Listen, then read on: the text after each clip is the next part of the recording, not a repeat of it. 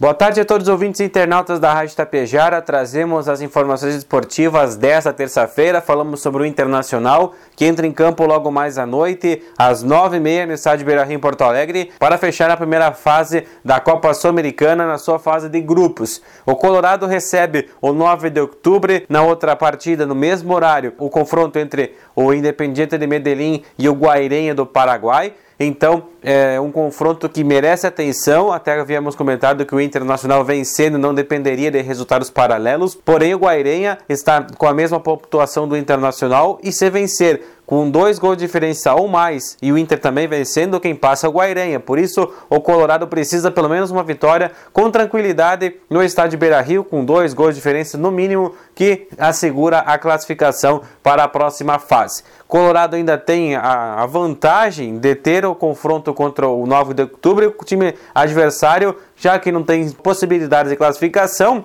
vai vir com o time reserva. Portanto, é mais tranquila ainda a situação do Inter com relação a esse time que vem já meio fragilizado. Então, é certeza que o Colorado possa mostrar seu bom futebol à frente do seu torcedor e garantir essa classificação para a próxima fase da Copa Sul-Americana, quando receberá na próxima fase os terceiros colocados da fase de grupos da Libertadores. A partir então, com transmissão da Comebol TV para quem tem a TV por assinatura. E hoje à noite, a Tapejara FM 101,5 leva ao ar o primeiro programa Resenha Esportivo. Programa a partir das 8 e meia da noite, após a reprise do Agro Rotina, e você pode acompanhar em FM 101,5 pelas lives do Facebook e do YouTube. É o primeiro programa numa série que vai ser levada ao ar todas as terças-feiras à noite aqui pela Tapejara. Hoje, o primeiro programa com a participação do pessoal do Tapejara Futsal, que